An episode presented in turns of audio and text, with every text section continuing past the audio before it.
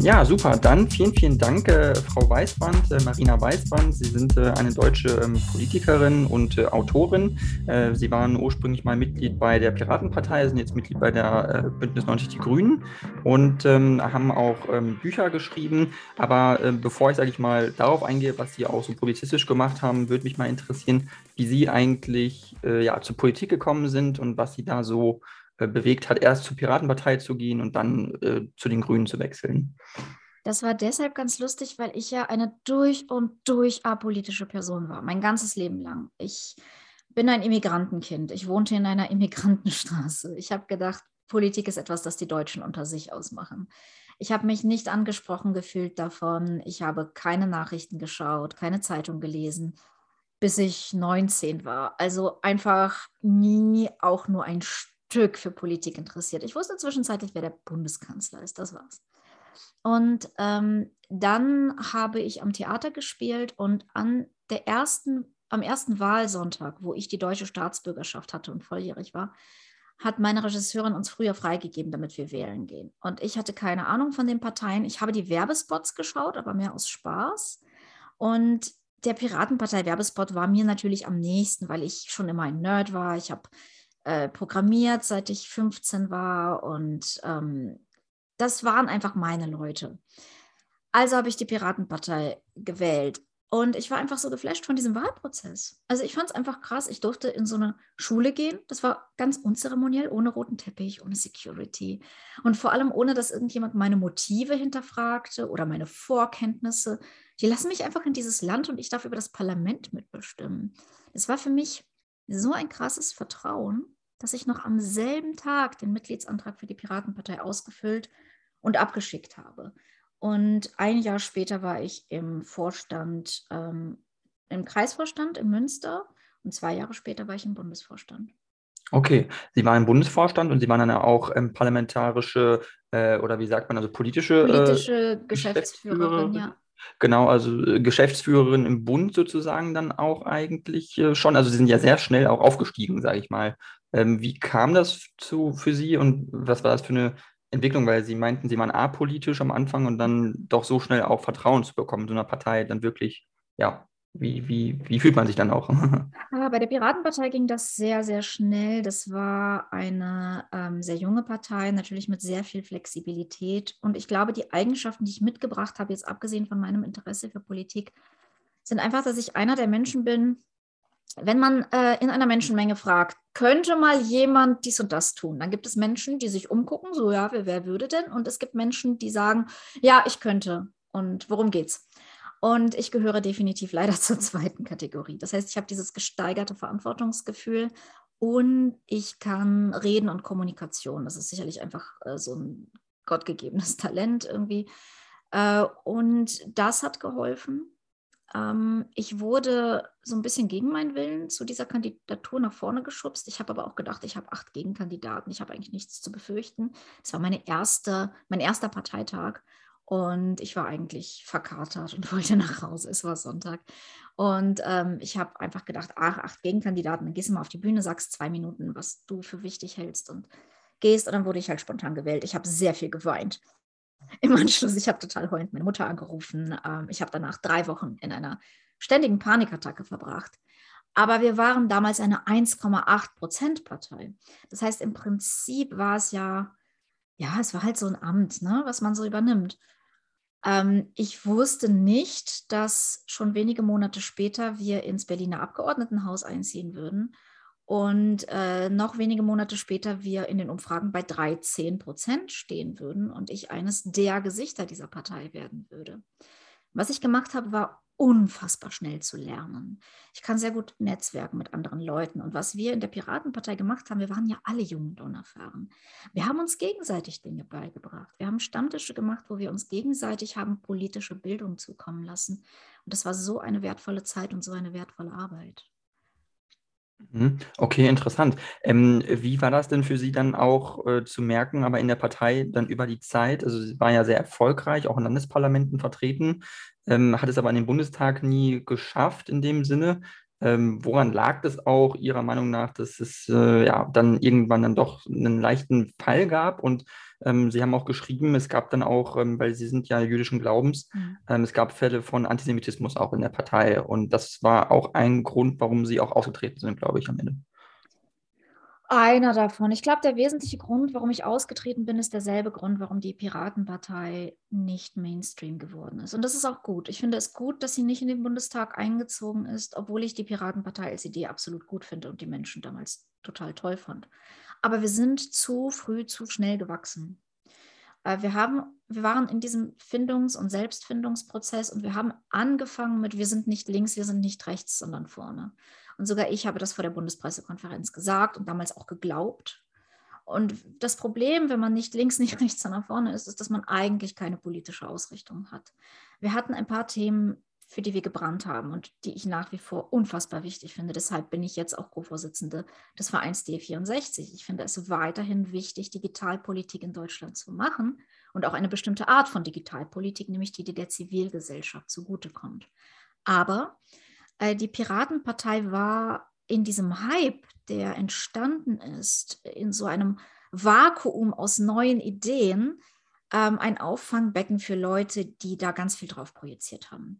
Und wir hatten dann ganz viele Mitglieder, die gesagt haben, oh, endlich mal frischer Wind, endlich zeigt es denen da oben mal jemand. Und äh, wir waren sicherlich ein Stück weit auch einfach populistisch, neben sehr, sehr konkreten Policies, die wir ja gefordert und vertreten haben und einem auch durchaus kohärenten Menschenbild, das wir aber nicht geschafft haben, den Neumitgliedern zu vermitteln.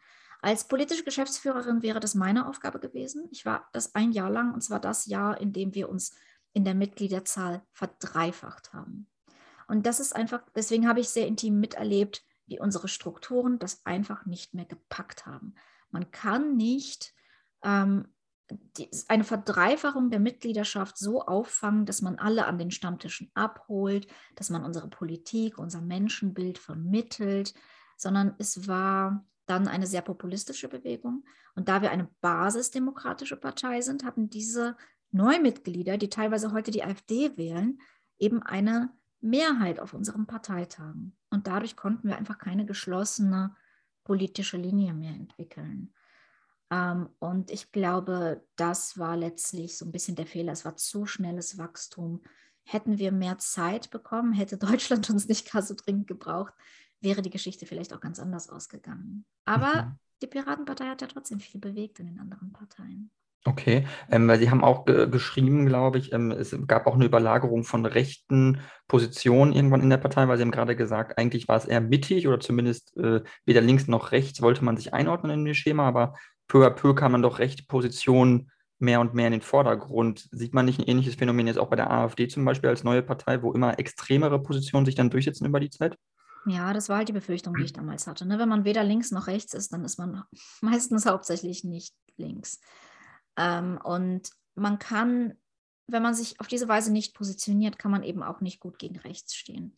Ähm, der Grund, warum ich nicht mehr Geschäftsführerin war, waren jetzt nicht die antisemitischen Vorkommnisse, die es in jeder Partei gibt. Ich war nur besonders enttäuscht, weil das meine Partei war. Ne? Also ich bin niemand, der sagt, aber die machen das auch, sondern ich musste vor meiner Haustür kehren und deswegen habe ich das verbalisiert. Es ist nicht so, dass die Piratenpartei eine besonders antisemitische Partei war, sondern wir hatten halt unsere normalen Pappenheimer, den zu erwartenden Prozentsatz. Ähm, sondern ich glaube, das Problem war tatsächlich eher, dass man sich nicht als antifaschistisch zum Beispiel verstanden hat oder verstehen wollte. Und dadurch kamen halt wirklich, wirklich zweifelhafte Positionen in die Partei und ja, wir hatten, ähm, ich glaube, letztlich sind wir daran gescheitert, uns ein Wirtschaftsprogramm zu geben, ehrlich gesagt. Weil ein Wirtschaftsprogramm setzt ja ein Menschenbild voraus, das entweder davon ausgeht, dass man eine Hierarchie hat und dass die fähigsten Menschen auch mehr Ressourcen haben sollten, also rechts, und, oder dass alle Menschen gleich geboren sind und eher strukturelle Umstände dafür verantwortlich sind, dass sie in eine Ungleichheit rutschen, also links. Und das ist eine Entscheidung, die man, glaube ich, als Partei einfach treffen muss, weil sie so grundlegend ist. Okay, verstehe. Ähm, aber das heißt, Sie haben dann also relativ schnell gemerkt, gut, das passt dann nicht mehr zu mir. Sie haben dann auch ähm, relativ ähm, schnell dann entschieden oder, oder für sich entschieden, ich möchte jetzt äh, austreten. Sie haben es aber nicht so öffentlich gemacht, sondern Sie haben es eher so eine Art sind still austreten versucht, nicht so viel öffentliche Aufmerksamkeit darauf zu ziehen, weil sie der Partei nicht schaden wollten. Genau. Äh, wie ähm, war das dann auch, wurde es auch mit Verständnis aufgenommen von Ihren Parteikollegen, dass Sie dann auch gesagt haben, äh, ich kann das verstehen, ich habe ähnliche äh, Befürchtungen, dass es irgendwie bergab gehen könnte. Größtenteils ja. Ich bin auch zu einem Zeitpunkt ausgetreten, wo auch viele linkere Parteimitglieder schon ausgetreten waren. Ähm, natürlich gab es Leute, die dafür keinerlei Verständnis hatten und die mir auch sehr wütend waren und die gesagt haben, ich schade trotzdem irgendwie dem Ansehen der Partei, obwohl ich mir große Mühe gegeben habe, das nicht zu tun. Ähm, und ich, ich würde auch nicht negativ darüber sprechen. Also ich fand die Piratenpartei war wirklich, wirklich gut. Ich würde es nochmal machen, wenn jetzt nochmal 2009 wäre. Ähm, aber für mich haben die Grünen das viel kohärentere Weltbild und das Weltbild, das viel, viel mehr zu meiner Politik passt. Und das ist alles. Also das ist eine rein individuelle Entscheidung. Und ich glaube, hätte die Piratenpartei mehr Zeit gehabt ähm, und wäre nicht ganz so ein Sammelbecken geworden für alles Mögliche, dann hätte sie auch noch sehr, sehr viel mehr bewegen können. Mhm. Okay, ähm, Sie haben ja dann ähm, Psychologie auch studiert in Münster ähm, und äh, ähm, sind dann quasi auch den Grünen dann irgendwann beigetreten. Ähm, wie ist das denn für Sie äh, zu sagen, äh, können Sie sich vorstellen, weil Sie sind ja jetzt äh, nicht in einem Parlament oder so, irgendwann mal für die Grünen im Parlament einzuziehen, äh, als Politikerin wieder aktiv zu werden oder ist das nicht ein Thema für Sie in Zukunft? Es ist im Moment für mich nicht ein Thema. Ich würde überhaupt nichts in Zukunft ausschließen, aber im Moment habe ich ein kleines Kind und ich bin schwer krank. Das heißt, jegliche Art von Amt und Mandat ist für mich einfach eine Überforderung derzeit.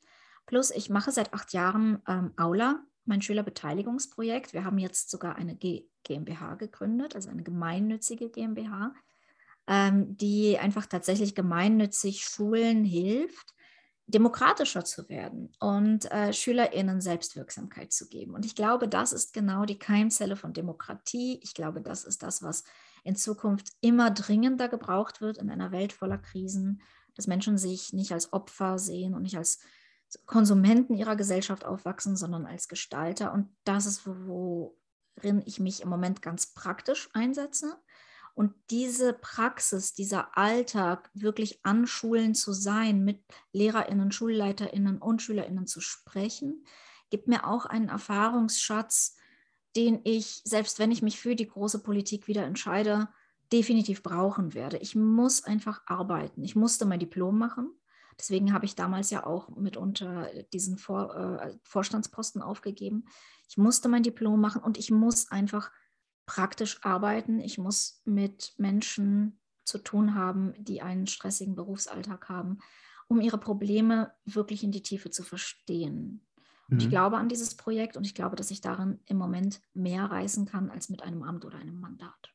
Okay, ähm, das ist ganz spannend. Ähm, ich würde da ganz gerne noch später noch drauf eingehen, aber ich ähm, wollte ein bisschen thematisch äh, auf einen weiteren Punkt eingehen. Und zwar ähm, geht es ein bisschen darum, weil Sie sind ja ähm, ähm, in der Ukraine geboren, Sie sind ja in Kiew geboren, glaube ich, und in dem, aber in der Nähe von äh, Tschernobyl aufgewachsen als Kleinkind. Oder? Also ich, ich war halt in Kiew und Kiew hätte eigentlich auch zur Evakuationszone gehört. Ach so. Aber Kiew war eine Mil äh, 4 Millionen Stadt und niemand hat das äh, sich zugetraut. Also wurde Kiew nicht evakuiert. Ähm, aber es ist durchaus so, dass sehr, sehr, sehr viele von uns sehr schwere gesundheitliche Schäden hatten, vermutlich durch Tschernobyl. Ich bin tatsächlich unter meinen Cousinen die gesündeste und die einzige ohne schwerwiegende Organfehler. Okay, also das hatte man in der Generation damals, war das ein flächendeckendes äh, Phänomen, dass da Leute in dieser Region quasi gesundheitlich nachhaltig auch nach wie vor geschädigt sind. Ja, ja. Okay. Ähm, äh, wie war das für Sie, in der Ukraine eigentlich aufzuwachsen, dann nach Deutschland zu kommen, ähm, äh, weil es Ihnen ja auch aus gesundheitlichen Gründen, glaube ich, geraten wurde? Mhm. Und dann Ihre Eltern haben Sie dann quasi mitgenommen und sind dann nach Deutschland gegangen. Ähm, was war das für so ein Wechsel? Ich glaube, Sie haben ja dann in, in Wuppertal gelebt. Äh, wie war das so für Sie? Also auch so ein Kulturschock, sage ich mal, oder? Ja. Äh, in der Psychologie äh, wird Migration nicht umsonst als Trauma ähm, gehandhabt. Also es ist, äh, wenn man Traumata, man hat so eine Liste, was übliche Traumata sind und Migration steht auf dieser Liste nicht zu Unrecht. Weil ich gehöre zu den Migranten, die nicht nach Deutschland wollten, beziehungsweise meine Eltern wollten nicht nach Deutschland. Sie sind aus verschiedenen Gründen gegangen. Mein Vater folgte seinem Vater, dem Patriarchen der Familie, der Gerüchte hatte über äh, antisemitische Ausschreitungen in Kiew. Ähm, und der nahm sowas dann sehr ernst, weil er selbst Pogrome erlebt hatte. Der ist 1906 geboren, hat also alle Pogrome des 20. Jahrhunderts gegen Juden selbst erlebt und hat ähm, seiner Familie gesagt, wir gehen nach Deutschland. Meine Mutter wollte bleiben, weil sie Kiew unendlich liebte. Sie war eine Tochter der Stadt, sie war dort gut vernetzt, sie kannte sich dort aus, sie war Leiterin ähm, einer äh, Bankabteilung. Also sie hatte einen guten Job, sie war hochqualifiziert, sie hatte ein Diplom, Ökonomin breiten Grades und äh, sie wollte auf gar keinen Fall gehen. Und erst als meine Ärzte gesagt haben, das Kind ist austherapiert, wir können nichts mehr für sie tun und ähm, sie wird es vermutlich nicht lange machen. Ich hatte damals Nephrose. Ähm, hat sie gesagt, okay, ich gehe nach Nephro Nephrose, was ist das? Äh, Nephrose ist Nierengewebeabbau, also dass das Nierengewebe stirbt. Oh, okay. Also es war, es war sehr ernst und man hat mich erst hier in Deutschland rausgeholt. Also ich wog keine 20 Kilo, als ich kam. Ich war so violetter Hautfarbe. Ähm, und sie hat das für mich getan. Also hat sie mich und mein Geschwisterkind genommen und ist drüber. Und ich erinnere mich sehr, sehr gut an diese Zeit. Ich erinnere mich gut an die Zeit davor und ich erinnere mich gut an diese Zeit. In Kiew war für mich das Allerschlimmste, dass ich mein Klavier und meinen Kater da lassen musste. Das waren die beiden Dinge, die mir am meisten wehgetan haben. Meine okay, Freundin, Klavier und das, das zweite was habe ich Der Kater, mein Kater. Ach, den Kater, ah, okay. Der Kater konnte nicht mit. Ah, okay. Genau. Ähm, und hier in Deutschland war das erste, dass meine Mutter plötzlich in diese Rolle absoluter Hilflosigkeit rutschte. Wir hatten ja alle keine Sprache, wir hatten keine Kontakte, wir hatten kein gar nichts. Und wir waren nur allein, wir waren im Prinzip zu dritt. Und sie hielt sich nachts an uns Kindern fest und hat geweint. Und es war meine Aufgabe, sie zu trösten und ihr Halt zu geben. Und ich war sechs Jahre alt. Und ich musste mich mit um mein Geschwisterkind kümmern und ich musste sie trösten und ich war schwer krank und selbst ein Kind. Das ist ähm, sehr, sehr schwierig. Und dann hat sie ihr Diplom nicht anerkannt bekommen. Das heißt, sie musste erst die Sprache wieder lernen und dann hatte sie einen Realschulabschluss und dann musste sie eine Ausbildung machen. Und heute ist sie Buchhalterin und sieht einer Altersarmut entgegen. Ähm, und für mich war das im Prinzip diese Isolation und dieses zwischen zwei Welten gefangen sein. Und ich rede darüber so offen, weil ich weiß, dass so viele Migrantinnen da draußen genau dasselbe erleben. Zu Hause lebte ich ja in einer sowjetischen Enklave. Das heißt, die sowjetischen Werte und Normen galten. Alles, was meine Mutter gelernt hat darüber, was richtig und was falsch ist, was höflich ist und was unhöflich, war zu Hause so. Aber in der Schule waren ja deutsche Werte und Normen. Und ich musste gleichzeitig die Sprache lernen, aber auch das Deutschsein. Also eigentlich die ganze Frühsozialisation, die ich gar nicht hatte, musste ich nachholen. Ich wurde ständig in der Schule ausgeschimpft für Sachen, für die ich zu Hause gelobt wurde. Und zu Hause wurde ich ausgeschimpft für Sachen, für die ich in der Schule gelobt wurde. Zu Hause hat meine Mutter mir gesagt, mach langsamer, sei akkurat, halte dich zurück. In der Schule wurde mir gesagt, jetzt mach doch mal schneller, jetzt setz dich doch mal durch, jetzt renn doch ein bisschen mit den anderen Kindern. Was hast du gesagt? Ich höre dich ja kaum. Und ich wurde wirklich angeschnauzt von beiden Seiten, bis ich irgendwann auf dem Schulweg, ich hatte zehn Stationen mit dem Bus zu fahren zur Schule und an der fünften Station stand so ein großer Müllcontainer. Und ich habe mir immer vorgestellt, dass ich sozusagen meine Zuhause-Persönlichkeit für den Schultag in diesen Container tue zur Verwahrung und meine Schulpersönlichkeit da raushole. Und auf dem Rückweg habe ich meine Schulpersönlichkeit da reingetan und meine Zuhause-Persönlichkeit rausgeholt. Und daraus entstand meine Fähigkeit zu übersetzen und verschiedene Kontexte und Wertesysteme zu verstehen und anderen Leuten zu erklären. Und ich glaube, das ist jetzt für meine politische Arbeit sehr, sehr wichtig. Mhm. Okay, interessant. Das ist sehr spannend. Ähm, das heißt, ähm, es war durchaus schwer für Sie, das kann man schon so äh, definitiv sagen. Ähm, hatten Sie das Gefühl, dass es zumindest äh, Verständnis gab in Deutschland damit auch für die Situation? Weil es war ja mit äh, Tschernobyl, war ja zumindest ein Thema, was auch unheimlich politisch äh, hier aufgeladenes Thema war in Deutschland, weil ja auch ganz viele unheimliche Angst hatten vor saurem Regen und ähm, der Milch der Kühe, die dann irgendwie schlecht ist oder verkontaminiert ist, was sich dann nachher doch nicht so rausgestellt hat anscheinend, aber hatten Sie das irgendwie wahrgenommen? Ich meine, Sie waren ein kleines Kind, aber äh, ja, gab es da so Be Bewusstsein auf die Situation in, in, in der Ukraine? Ja, schon. Also uns hat natürlich jeder erzählt, was, was man alles für Tschernobyl-Kinder getan hatte. Und ähm, äh, tatsächlich ist es so, dass ich sehr gut empfangen wurde in Deutschland. Ich habe das mit einem warmen Gefühl zurückbehalten, denn wir haben, also ich lebte ja praktisch bis ich zwölf war. Ne? aus der Kleidersammlung. Ich hatte kein einziges neues Kleidungsstück. Ich hatte Kleiderspenden. Ich hatte äh, Schulsachenspenden. Äh, wir haben ja Sozialhilfe bekommen, bevor meine Eltern arbeiten konnten. Und ähm, die Nachbarn haben mir Deutsch beigebracht. Und dann hat das Nachbarskind ganz lieb gefragt, ob ich denn auch deutsche Zahlen kenne im Matheunterricht. Und ähm, doch, wir, wir wurden warm empfangen. Wir wurden ganz, ganz anders empfangen, sagen wir, als die Flüchtlinge aus Syrien. Ähm, für die es zwar auch dann eine Hilfewelle gab 2015, aber die doch zeitlich sehr erschöpft war. Und es waren einfach auch viel mehr auf einmal. Wir waren ja damals ganz wenige. Ich war das einzige ausländische Kind an meiner Schule. Äh, das heißt, ich habe Deutschland gegenüber so ein Gefühl der Dankbarkeit zurückbehalten, was, glaube ich, auch dazu geführt hat, dass ich mich einsetze, dass ich mich engagiere, dass ich denke, ich möchte, dass aus diesem Land was wird, dass es nicht untergeht äh, und dass das, was ich damals bekommen habe, nicht verloren geht, weil niemand es zu schätzen weiß, weil niemand es in Kontext zu setzen weiß und es hier als selbstverständlich gilt. Äh, heute ist Deutschland ein ganz anderes Deutschland. Ja, Sozialhilfe damals war was ganz anderes als Hartz IV heute ist. Wir konnten, ich meine, wir waren arm, aber wir konnten halbwegs würdevoll leben. Äh, das geht mit Hartz IV einfach nicht mehr. Und ich glaube, wie wir jetzt die angekommenen Menschen behandeln, ähm, wird sich ganz, ganz anders niederschlagen in ihren Biografien, als sich die gute Behandlung meiner Person in meiner Biografie niedergeschlagen hat. Mhm. Sie haben es angesprochen mit Syrien äh, 2015. Es gab einen extremen Push äh, nach rechts in der Gesellschaft eigentlich. Die AfD ist unheimlich stark geworden. Es gab äh, viele ausländerfeindliche äh, Bemerkungen, ähm, also sowohl in der Politik als auch in der Gesellschaft. Es war ja auch eine wesentliche Position eines Teils der Gesellschaft, die gesagt haben, wir wollen nicht so viele Flüchtlinge haben.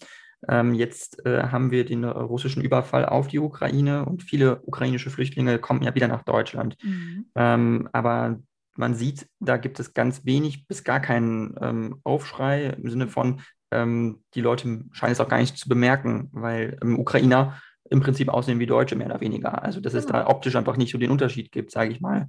Und, äh, das ist das Erste und das Zweite. Also, sie sind einfach ja. Christ, christlich und weiß. Das ist ein nicht zu unterschätzender Faktor. Also, da ist Rassismus drin. Und ich möchte mhm. nicht sagen, dass Ukrainer, dass die ukrainischen Flüchtlinge hier zu gut behandelt werden. Ich wünsche mir nur, dass alle geflohenen Menschen so behandelt werden. Genau, das, das war, genau, da wollte ich nämlich darauf hinaus, dass sozusagen das bemerkbar jetzt ist, dass in dieser Krise da ganz stark unterschieden wird und dass syrische Flüchtlinge einfach nicht als dasselbe angesehen werden wie ukrainische Flüchtlinge, obwohl sie ja beide vor einem Krieg fliehen und prinzipiell einfach nur Schutz suchen in einem Land und nach einer Perspektive suchen. Aber Syrer und auch Iraker nie so angenommen worden sind wie, wie jetzt Ukrainer. Und viele Ukrainer kommen ja auch in deutschen Familien unter, das hat man bei syrischen Flüchtlingen nicht gesehen. Die wurden also in Flüchtlingslagern häufig zusammengepfercht und das ist ja auch ein Unterschied. Meistens ja. Ich möchte jetzt wirklich nicht den Leuten ähm, ihre Leistung absprechen, die damals auch sich für die syrischen Flüchtlinge genauso eingesetzt haben. Auch das gab es. Ähm, auch da gab es breite Hilfsbereitschaft, also gerade zum Beispiel hier in Münster. Und viele dieser, äh, also gerade unbegleitete Kinder sind in Familien untergekommen. Es gab Leute, die sich dafür engagiert haben, aber in einem ganz anderen Maßstab. Das muss man tatsächlich so zugeben. Und ja, das ist meiner Meinung nach ein also klassischer Rassismus. Das ist ja in Polen noch viel, viel krasser, ne, die sich ja mit Händen und Füßen geweigert haben, 500 syrische Flüchtlinge aufzunehmen. Und jetzt ähm, millionenweise ukrainische Flüchtlinge gehen ohne Probleme. Das ist ähm, leider Rassismus. Aber vielleicht helfen uns die ukrainischen Flüchtlinge zu verstehen, warum Menschen vor Krieg flüchten. Und ähm, vielleicht ist es ein, ein Schritt auf einem Weg zu mehr Empathie gegenüber allen Menschen, weil man nicht davon ausgeht, die Leute sind hier, weil es den, weil's, weil Deutschland so ein geiles Land ist und die wollen alle einfach nur, dass es ihnen ein bisschen besser geht. Niemand verlässt seine geliebte, bekannte Heimat, seine Verwandten, seine Freunde, seine vertrauten Straßen, seinen Besitz für es geht hier ein bisschen besser. Ähm, es braucht sehr, sehr viel, damit Menschen so einen Schritt gehen. Ich glaube, dafür müssen wir das Verständnis noch stärken. Mhm. Da haben Sie auf jeden Fall recht, ich stimme Ihnen da äh, vollkommen zu. Ähm, ich würde äh, ganz gerne zum nächsten Punkt jetzt übergehen, weil wir quasi über Tschernobyl ja gekommen sind mhm. äh, und jetzt quasi dieselbe Situation sich so ein bisschen in Saporischia äh, abzeichnet. Es ist äh, eine traurige Wiederholung der Geschichte eigentlich, so ein bisschen, obwohl es damals kein Krieg gab in Tschernobyl. Aber ähm, wir haben ja das Atomkraftwerk in Saporischia in der Ukraine im Süden, was jetzt russisch besetzt ist. Also seit dem russischen Angriffskrieg auf die Ukraine seit Februar ähm, wird das ja auch als Taktik benutzt, äh, um zu gucken, wie weit kann man auch gehen und wie weit kann man sich ähm, verschanzen und dadurch vielleicht einen Vorteil erringen.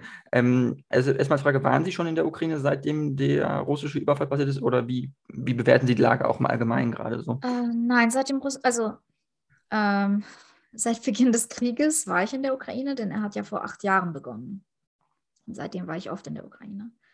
Hm. Aber seit Februar war ich nicht in der Ukraine. Das packe ich gesundheitlich einfach nicht. Also solange keine Flugzeuge fliegen, ähm, kann ich das nicht äh, einfach als schwerkranker Mensch. Also ich würde die Menschen dort eher stören, als ihnen helfen. Ähm, äh, es ist natürlich, wenn es hier in Deutschland um die Atomdebatte geht, werde ich immer wieder gefragt. Ähm, und ich wurde auch schon zu meiner Piratenparteizeit viel gefragt. Da hatten wir auch Atomkraftbefürworter, ganz klar. Und so, hey, wenn du CO2 reduzieren willst, bist du dann nicht für Atomkraft? Warum bist du nicht für Atomkraft? Oder, ähm, und ich habe einfach gesagt, wisst ihr was, im Thema Atomkraft äußere ich mich einfach nicht öffentlich, weil ich nicht objektiv bin. Weil alter Schwede, ich bin emotional davon betroffen, weil es mein Leben kaputt gemacht hat. Aber fragt mich einfach nicht nach Atomkraft. Lass mich einfach damit in Ruhe. Und ich meine, Zaporozhye zeigt ja eigentlich sehr, sehr gut, warum es einfach keine gute Idee ist. Ein Land braucht nicht mal Atombomben. Es braucht keine Retaliation fürchten. Ja, es muss ja nur ein Unfall in diesem Reaktor passieren. Unfall hier in Anführungszeichen. Und kein Land der Welt würde einen Gegenschlag gegen Russland führen. Und ähm, ich weiß nicht, wie man das verantworten kann. Und zu sagen, ah, das kann nur da passieren, weil das ist irgendwie unterentwickelt und Sowjetraum, Fukushima.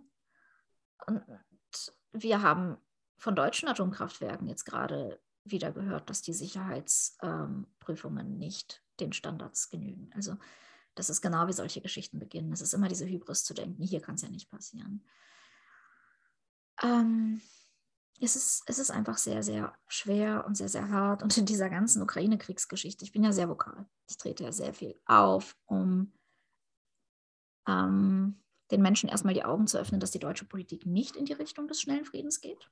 Ganz gezielt und bewusst nicht. Und zweitens, um etwas daran zu ändern. Aber es ist, wir diskutieren mit Pudding.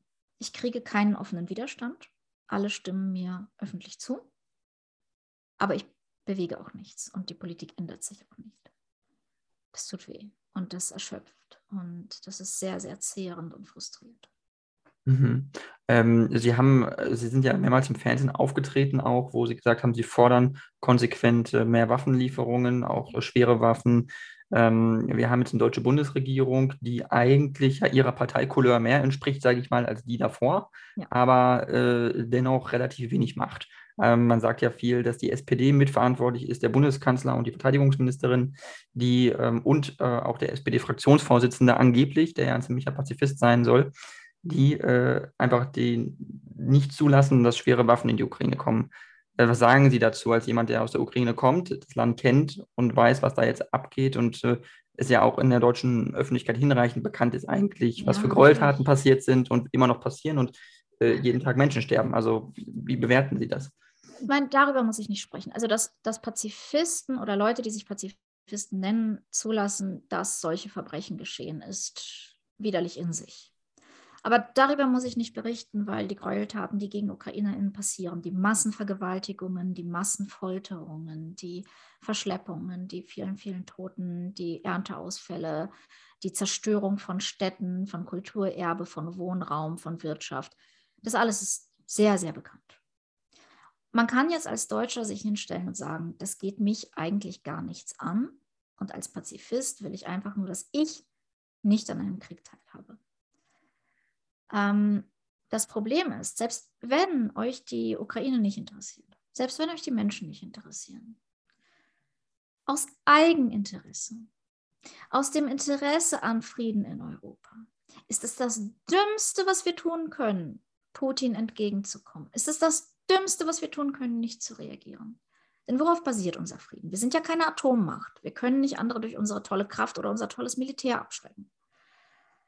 Worauf wir uns verlassen in unserem Frieden, sind Verträge und Recht. Und zwar das Völkerrecht.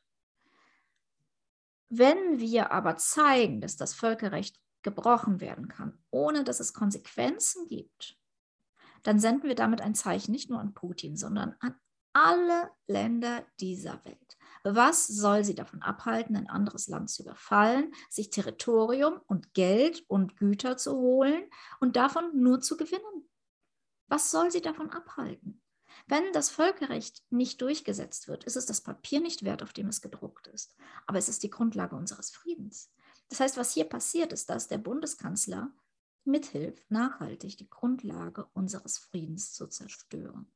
Und aus purem Eigeninteresse dürften wir nicht zulassen, dass dieser Konflikt in dieser Weise eingefroren wird, nur damit Putin in ein paar Jahren seine nächste Invasion vorbereitet. Weil das haben wir 2014 ausprobiert. Ich habe damals gesagt, das ist eine scheiß Idee, weil Putin wird einen großen Krieg führen und wird versuchen, die Ukraine einzunehmen. Und natürlich wird er das, weil warum nicht? Wir haben ihn ja belohnt 2014 für seine Annexion der Krim. Der hat ja jetzt die Krim. Also belohnen wir ihn jetzt wieder mit Teilen der Ukraine. Denn das ist, worauf die deutsche Politik hinausläuft. Sie liefert der Ukraine genug Waffen, damit die Ukraine nicht insgesamt fällt, damit sie sich verteidigen kann. Aber sie liefert der Ukraine nicht genug Waffen, um die Russen bis zur russischen Grenze zu vertreiben. Das heißt, worauf es hinausläuft, ist irgendeine Art von Minsk III, dann wird der Konflikt wieder eingefroren.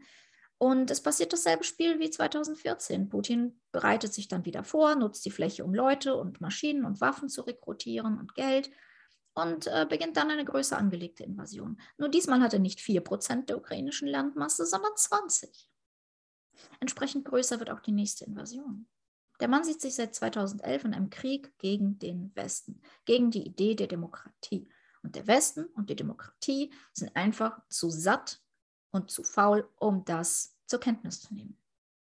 Und deswegen lassen wir uns von ihm hertreiben. Das heißt, es geht gar nicht wenn euch die Ukraine nicht interessiert, wenn euch das menschliche Leid nicht interessiert, das mich, das ich jeden Tag sehe und höre und ich spreche ja mit den Menschen, selbst wenn ihr so egoistisch seid, für euch muss man als Weltgemeinschaft auftreten und sagen, nein, bis hierhin und nicht weiter. Wenn man das nicht tut, dann haben alle die Arschkarte. Mhm. Ich äh, stimme Ihnen auf jeden Fall zu. Ich sehe das eigentlich ganz genauso wie Sie. Ähm, Glauben Sie, dass Wladimir Putin diesen Krieg nur begonnen hat, weil er sagt, er verachtet jetzt die westliche Demokratie und sieht sich im Kampf mit dem Westen, im äußeren Feind, oder ist es auch vielmehr noch die Angst eigentlich vor der eigenen Bevölkerung, die ihn dazu treibt, diesen Krieg wirklich zu beginnen, was er sieht? Die Ukraine ist ein gutes Beispiel für, wie Demokratie sich entwickeln kann in einem Land, was vorher auch von Oligarchen regiert worden ist. Die Belarus hat eine nennenswerte demokratische äh, Demokratiebewegung. Wir haben diverse ähm, ähm, Oppositionelle im Ausland, die jetzt ausgezeichnet wurden mit Preisen. Äh, in Belarus ist ja die Opposition auch in der Bevölkerung ganz, ganz groß anerkannt. Ähm, und es gibt auch in Russland, da bin ich sicher, wesentliche Teile der Bevölkerung, die Putin gar nicht abkönnen, aber aus purer Angst nichts mehr sagen. Also hat er nicht auch eigentlich Angst vor dem Fall seines eigenen Systems und deswegen versucht er einen Befreiungsschlag nach außen, was aber vielleicht auch nur als Zeichen eines Endes eines Systems ge gebettet werden kann? Ja, also das letzte nicht so richtig. Mit dem anderen haben Sie sicherlich recht. Und die Verachtung für Demokratie und Angst vor der eigenen Bevölkerung hängen ja auch eng zusammen.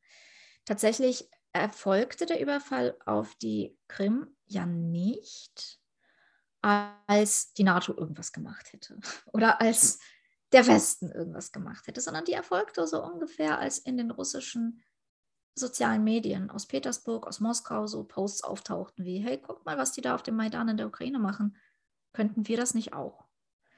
Putin hat sehr, sehr effizient die Opposition in Russland zerschossen, indem er alle, die irgendwie anführen konnten, entweder ins Gefängnis gesetzt hat oder getötet hat oder ins Arbeitslager oder eben ins Exil vertrieben hat. Ähm, von einer nennenswert organisierten Opposition in Russland können wir nicht mehr sprechen. Und zwar schon seit Jahren nicht, leider. Ähm, deswegen glaube ich nicht, dass sich da ein Ende des Systems abzeichnet. Da ist einfach sonst nichts. Ja, da kommt Putin, dann kommt sehr lange nichts, dann kommt sein Kreis äh, der Siloviki, also der ähm, ja, Herrscher hinter ihm sozusagen, seines Machtapparats. Und dann kommt nochmal ganz, ganz, ganz, ganz lange gar nichts mehr. Ich glaube nicht, dass ähm, das autokratische System in Russland bald fallen wird. Und dann gibt es noch einen zweiten Faktor. Historisch beobachten wir, dass alle Anführer in Russland. Und Russland ist ja nun seit dem Frühmittelalter ein autoritär regierter Staat. Also wir hatten ne, die Zaren, die waren den Schrecklichen und, und äh, die Mongolenherrschaft und dann kam äh, der Stalinismus und die Putin-Diktatur. Also im, im Wesentlichen gab es ja nie eine Demokratie oder irgendeine dezentrale Verwaltung auf diesem Gebiet. Und wir merken, alle Zaren, die versucht haben, das aufzuweichen, die Reformer waren, die solche Dinge getan haben, wie die Leibeigenschaft abzuschaffen, die wurden vertrieben. Die waren verhasst in der Bevölkerung. Letzten Endes haben diejenigen, die überlebt haben, sich zum Autoritarismus hingewandt. Und etwas Ähnliches ist auch mit Putin passiert. Er hat ja angefangen so als grauer Verwaltungsbürokrat und ist autoritärer Herrscher geworden, weil das zum Teil auch das ist, was die Bevölkerung erwartet und will. Und das ist die größere Tragik als Putin selbst, weil er kam ja nicht und, und hat irgendwie seinen Willen gegen die Bevölkerung durchgesetzt. Die Bevölkerung will das so. Ähm, also ohne sein, seinen bösen, bösen Charakter schmälern zu wollen. Ne? Also es ist aber eine tragische Kombination aus langer, langjähriger Sozialisation. Ich sehe keinen Wandel in Russland anstehen. In Belarus mehr, mhm. in Russland wenig. Okay, weil ähm, sowas wie Belarus ist ja auch ein gutes Beispiel für, äh, was ja wirklich nah auch an Russland einfach dran ist, auch geografisch doch mal, sage ich mal. Und die Ukraine ist ja nochmal viel, viel größer von der, von der Landmasse, dass das auch nochmal einen krasseren Effekt, meine, also glauben Sie, dass es vielleicht noch einen heftigeren Effekt haben könnte auf die Zivilbevölkerung, auch wenn, Belarus, wenn Lukaschenko fällt, ähm, oder gibt es auch das Risiko, dass dann ähm, Russland da auch noch einmarschiert, wenn es da nochmal äh, eine, eine, eine, einen Umsturz gibt? Nein, natürlich. Also wenn es da einen Umsturz gibt, marschiert Russland sofort ein. Gar keine Frage. Das wird Russland nicht zulassen. Russlands. Ziel ist ja dann nicht, äh, die Ukraine oder in dem Fall Belarus einzunehmen, sondern einfach nur zu zerstören. Einfach nur zu zeigen, wenn ihr eine demokratische Revolution macht, wird das nicht gut für euch enden. Das ist alles. Putin hat wahnsinnige Angst vor dem Tod. Deshalb hielt ich auch seine Atomdrohungen nie für super ernst, weil er würde ja äh, als erster nicht überleben. Und er hat wahnsinnige Angst vor dem Tod. Und er ist wahnsinnig traumatisiert von dem, was mit Gaddafi passiert ist. Der hat das, ähm, also alle seine Vertrauten sagen, der hat das ähm, wochenlang immer wieder geguckt und sich da rein vertieft. Und der war richtig, ähm, der hat panische Angst davor, dass er erniedrigt, getötet wird. Und ähm, natürlich muss er alle diese Bewegungen im Keim ersticken. Und das ist, was in der Ukraine tut. Er erstickt eine demokratische Bewegung in einem postsowjetischen Staat im Keim. Mhm. Das heißt, Sie meinen auch, weil er Gaddafi ähm, beobachtet hat, den Sturz Gaddafis, ähm, das gleiche auch mit Assad in Syrien sagen. Glauben Sie, dass es die gleiche Parallele ist, warum er, weil man sich auch fragt, was hat so Russland davon, ob Syrien nun ein demokratischer Staat ist oder ein autoritärer? Inwiefern ist Syrien denn relevant, unmittelbar, sage ich mal, für, für, also ja. versteht man eigentlich nicht. Da gibt es viele Faktoren, aber einer davon, der immer wieder von Analysten auch ähm, betont wird, ist eben, dass tatsächlich Putin sich mit Assad sehr stark identifiziert. Ja? Das ist dieser, dieser Klüngel an, an Machtmännern, die einander verstehen. Übrigens, George W. Bush hat Putin in diese Denke reingeholt. Als Putin bei seinem ersten G20-Gipfel war, haben die Gespräche angefangen und Putin wollte sich dazusetzen und Bush hat ihn so an die Seite geholt es wird erzählt, ne? das hat Putin seinem Vertrauten erzählt und der hat es irgendwann öffentlich gemacht. Ähm, und ähm, Putin hat gesagt, ja, aber wir sollten doch dahin, die sprechen doch jetzt. Und dann hat Bush gesagt, ah, was sollen die denn? Also die Weltpolitik wird zwischen uns beiden entschieden. Und äh, man, man, kann durchaus sagen, ja, ähm, der Westen hatte natürlich einen Anteil daran, ne, das, das so zu machen, weil eben es nicht wirklich, es, es ging nie um Ost gegen West. Es geht immer um Autorität versus Egalität. Mhm. Der ähm, ehemalige Bundespräsident Joachim Gauck hat es auch beschrieben in einer Sendung. Er hat gesagt, das ist die Ohnmacht der vielen ähm, so hatte das System auch in Russland beschrieben. Ähm, jetzt äh, hatte man, hatten Sie gesagt, dass äh, die russische Bevölkerung es aber auch erwartet so ein bisschen, dass die das auch möchte. Ähm, unmittelbar nachdem Wladimir Putin ja Präsident geworden ist in Russland, hat er, glaube ich, sofort den Krieg in Tschetschenien, äh, also Truppen einmarschieren lassen in Tschetschenien, in Grozny. Ähm, also unmittelbar danach. Das heißt, er hatte damals schon das Bedürfnis, aber auch Stärke zu zeigen. Ähm, dieses System der Stärke, glauben Sie, dass das äh, in Zukunft irgendwann mal endet, dass es irgendwann mal eine, eine, Veränderung gibt zu einer Gesellschaft, die das nicht mehr möchte? In Zukunft irgendwann ja. Ähm, sehe ich konkrete Entwicklungen in die Richtung jetzt? Nein. Ich, also ganz ehrlich, was jetzt mit Russland passieren wird, ist für mich das aller, allergrößte Rätsel. Ich habe das Gefühl, dass Russland wahrscheinlich, also ich meine, Russland hat ja seine Ökonomie vollkommen kaputt gespielt und wahrscheinlich wird China davon Gebrauch machen und wird Russland zu so einer Art Vasallenstaat machen. Und ähm, die Leidtragenden sind natürlich die russische Bevölkerung.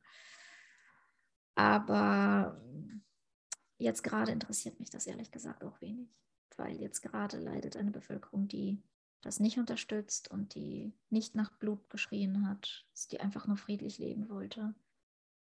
Ähm, und für mich hat es erste Priorität, diesen Krieg in der Ukraine zu beenden. Und ich sehe, dass viele Staaten auf der Welt aber nicht diese Priorität haben, sondern ähm, selbst bei denen, die gegen Russland stehen, ist das Ziel nicht, die Ukraine soll gewinnen, sondern das Ziel ist, Russland soll verlieren. Und das bedeutet, Russland muss lange in der Ukraine bleiben lange daran ausbluten. Hm. Man sieht es ja jetzt schon zumindest, dass sich Russland vielleicht militärisch verkalkuliert im Sinne von allein, was da an Soldaten schon gefallen ist, auch an russischen vermutlich. Das interessiert die ja nicht. Also ich glaube, das ist, man darf auf gar keinen Fall westliche Maßstäbe an russische Politik anlegen. Es interessiert absolut niemanden, wie viele Soldaten da fallen. Die Frage ist eher, wie viel Gerät da bleibt äh, und wie sehr man Neues nachliefern kann. Ähm, wer sich mit dem Zweiten Weltkrieg beschäftigt hat, weiß, dass Leben gerade für die große Sache in Russland keine sehr große Rolle spielt, leider. Hm, das individuelle Leben ist absolut äh, vernachlässigbar anscheinend ja. nach russischer, ja. autokratischer. Zumal, wer wird denn da geschickt? Ne? Das sind ja nicht Moskauer Jungs, das sind nicht Petersburger Jungs, deren Mütter auf die Straße gehen können. Die sind irgendwo aus den Untiefen der Provinz, wo ähm, Alkohol gezielt als Waffe eingesetzt wurde, um die Bevölkerung zu Alkoholikern zu machen, ja, wo es keine, ähm, wo es kein fließend Wasser gibt, wo es keine Toiletten gibt, wo es keine Kommunikationsmittel gibt, wo einfach die Leute stumm bleiben werden. Hm. Ähm, das ist wohl ein System auf jeden Fall in Russland. Das ist ähm, sehr tragisch, aber es ist wahrscheinlich das Einzige, wie es überhaupt so zusammenbleiben kann als großes Land. Ähm, wie ist jetzt Ihre Position im Sinne von, was die Ukraine angeht in Zukunft? Ähm, also die Forderung muss ja eigentlich sein, dass die Ukraine wirklich die Souveränität über ihr ganzes Territorium inklusive der Krim auch äh, zurückbekommt. Ähm, das erfordern Sie, glaube ich, ja auch, ne, denke ich mal. Ähm, wie kann man das jetzt machen, wenn man jetzt sagt, gut, Deutschland liefert nicht genug, die Ukrainer sind aber verteidigungsfähig und willig, ja. aber haben leider nicht genug Waffen. Also wie kommt man aus diesem Dilemma heraus? Also was kann man für einen Ausweg finden?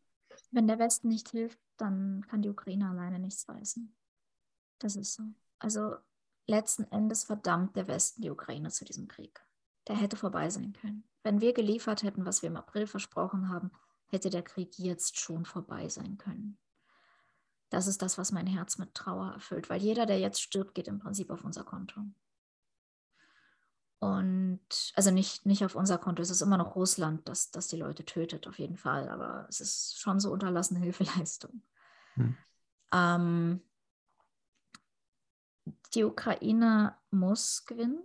Ähm, ich sah Zelenskis Plan als sehr sinnvoll zu sagen, unser Ziel, unser Kriegsziel ist, äh, Russland zurückzuschlagen bis an die Grenze vom äh, Februar 22 und in den nächsten 15 Jahren auf demokratischem Wege das Schicksal der Republiken Donetsk, Luhansk und äh, der Krim zu entscheiden. Das heißt, dass die Bevölkerung dort in sauberen, beobachteten Referenten ohne vorgehaltene Waffen ähm, verfassungsmäßig sich im Zweifel auch Russland anschließen kann. Ja, in Wirklichkeit braucht niemand die Krim, da muss man nur Geld reinpumpen. Darum geht es da gar nicht, sondern es geht darum, dass das Völkerrecht und die ukrainische Verfassung gewahrt bleiben. Ja, das ist das Wichtige hier. Nicht okay. zu wem die Krim gehört, per se. Okay, interessant. Also Sie sagen, also die Krim ist an sich wirtschaftlich gar nicht so relevant in der Ukraine oder nicht so ein Faktor. Nein, äh, die Krim an sich ist ein, ein Millionengrab. Da ist ja nichts. Für Russland ist das der Schwarzmeerzugang. Für Russland ist deswegen auch Odessa so wichtig. Ähm, das ist ein rein militärstrategisches Ziel. Das ist kein, keine Ahnung, Also äh, äh, da ist nicht so viel zu holen wirtschaftlich. Plus Russland hat jetzt natürlich sehr, sehr, sehr viele Russen in der Krim angesiedelt und alle, die Russland oppositionell waren, entweder eingesperrt oder vertrieben oder getötet. Das heißt, äh, ich, es würde mich nicht überraschen, wenn die Bevölkerung der Krim ehrlich mehrheitlich zu Russland gehören will. Aber das ist auch nicht das Problem. Das Problem ist, dass man es durch eine Annexion unter vorgehaltener Waffe gemacht hat. Mhm. Und das muss sozusagen in den nächsten 15 Jahren abgewickelt werden. Das ist, was ich als Ziel sehe. Okay, und ähm, Sie glauben, dass das aber unter den jetzigen Methoden nicht möglich ist? Also mit dem, was wir haben an, an Material, wird es der Ukraine nicht gelingen, die Russen bis zurück zur Grenze zu, zu treiben. Das glauben Sie nicht. Also wir, wir bräuchten konkret mehr Panzer, mehr Haubitzen aus deutscher, amerikanischer Produktion. Äh, glauben Sie, dass auch die NATO da auch ähm, mitschuldig ist, dass sie sagt, wirklich viel mehr, also weil auch von amerikanischer Seite kommt ja nicht so viel, dass man sagen könnte, wir haben ein ernsthaftes Interesse daran, jetzt wirklich Russland Schaden zuzufügen. Also da könnte ja auch mehr kommen. Also äh, ja, auch amerikanische Hilfe hat auch ein paar unnötige Runden durch den Senate gedreht, die Zeit gekostet haben, wertvolle Zeit. Und es würde mich nicht überraschen, wenn die Kalkulation der NATO tatsächlich ist, wir wollen Russland nicht mehr als Feind, wir wollen Russland nicht mehr als fähigen Staat. Deswegen soll es jetzt mal ökonomisch da in der Ukraine ausbluten. Biden hat ja sogar gesagt, wir, wenn ihr einmarschiert, sind wir bereit, aus der Ukraine ein zweites Afghanistan zu machen. Afghanistan, nicht ein Konflikt, der dafür berühmt ist, dass er so schnell beendet wurde. Ähm, und das Ganze wird auf dem Rücken der Ukraine ausgetragen. Ja, das ist, das ist ein Verbrechen. Das ist ein absolutes Verbrechen gegen die Menschlichkeit. Ähm, ich weiß nicht, wie man klar machen sollte, dass diese Art von geopolitischen Interessen so, so schädlich sind für die Staaten selbst, die sie vorantreiben, auf langfristige Sicht. Weil das sind kurzfristige Interessen. Ja, wir wollen nicht mit Russland dealen, wir wollen, dass Russland wirtschaftlich ausblutet. Alles schön und gut, aber ähm, es, wird, es wird euch schaden, weil wir eine Weltordnung nicht erhalten oder gar nicht erst etablieren, in der Schwächere geschützt sind durch Recht. Und mhm. das bedeutet, jeder muss aufrüsten. Das bedeutet, wir werden in Deutschland auch die Debatte darüber führen, ob wir uns Atomwaffen zulegen. Wenn zum Beispiel in den Staaten jetzt 24 wieder Trump oder einer seiner Goons gewählt wird, dann sind wir abhängig von dem militärisch stärksten Staat der Welt, der dann aber plötzlich auch gegen die Demokratie ist. Und was machen wir dann? Es ist kurzsichtig. Und das ist mein größtes Problem damit. Mhm, okay. Ähm, ich hätte noch eine Frage, äh, die auch ganz wichtig ist, glaube ich, noch in dem Kontext, was äh, Wladimir Putin angeht, ähm, wo es auch eben Gerüchte gibt, er sei schwer krank. Mhm. Äh, wie sehen Sie das? Können Sie das einschätzen? Haben Sie da vielleicht auch Quellen, die es sonst nicht so, man nicht so kennt, ob das wirklich stimmt? Ja, ich halte die Gerüchte für sehr glaubwürdig und ich glaube, eine der Hauptquellen ist ein Herr Salaivé, das ist so sein ja, ha Wunderheiler, keine Ahnung, der hat Karten gelegt. Ähm, Putin ist ja sehr spiritualistisch. Ähm, das hat sich seit 2011 so mit dieser Dugin-Sekte, mit dieser Eurasia-Sekte zusammengetan und da muss wohl auch Spiritualität eine große Rolle spielen. Und dieser Salavé war am Anfang so, so ein Spinner, aber seine Beschreibungen und Beobachtungen, die er so geteilt hat, ähm, haben sich immer mehr bestätigt. Und ähm, von dem kommt auch hauptsächlich so die Information über Putins Erkrankung und ich halte sie für sehr glaubwürdig. Und es würde für mich auch erklären, warum er nicht bis zur US-Wahl 24 gewartet hat mit dem Überfall der Ukraine. Weil das hätte er auch machen können. Und dann hätte er einfach längst nicht so viel. Die USA liefern ja am meisten Waffen. Und ähm, ich will jetzt gar nicht anfangen mit den Auskunfts- und Spionagesystemen, die, die, die der Ukraine zur Verfügung gestellt werden. Also Putin hat ja dadurch große Probleme. Warum wartet er also nicht bis 24 mit dem Überfall? Ich würde denken, er hat einfach keine Zeit bis 24.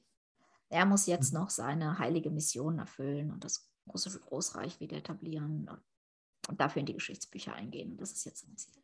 Okay, okay, weil ähm, nur ganz kurz äh, zur Einordnung, weil es, es gibt ja die Gerüchte, er soll angeblich Parkinson haben.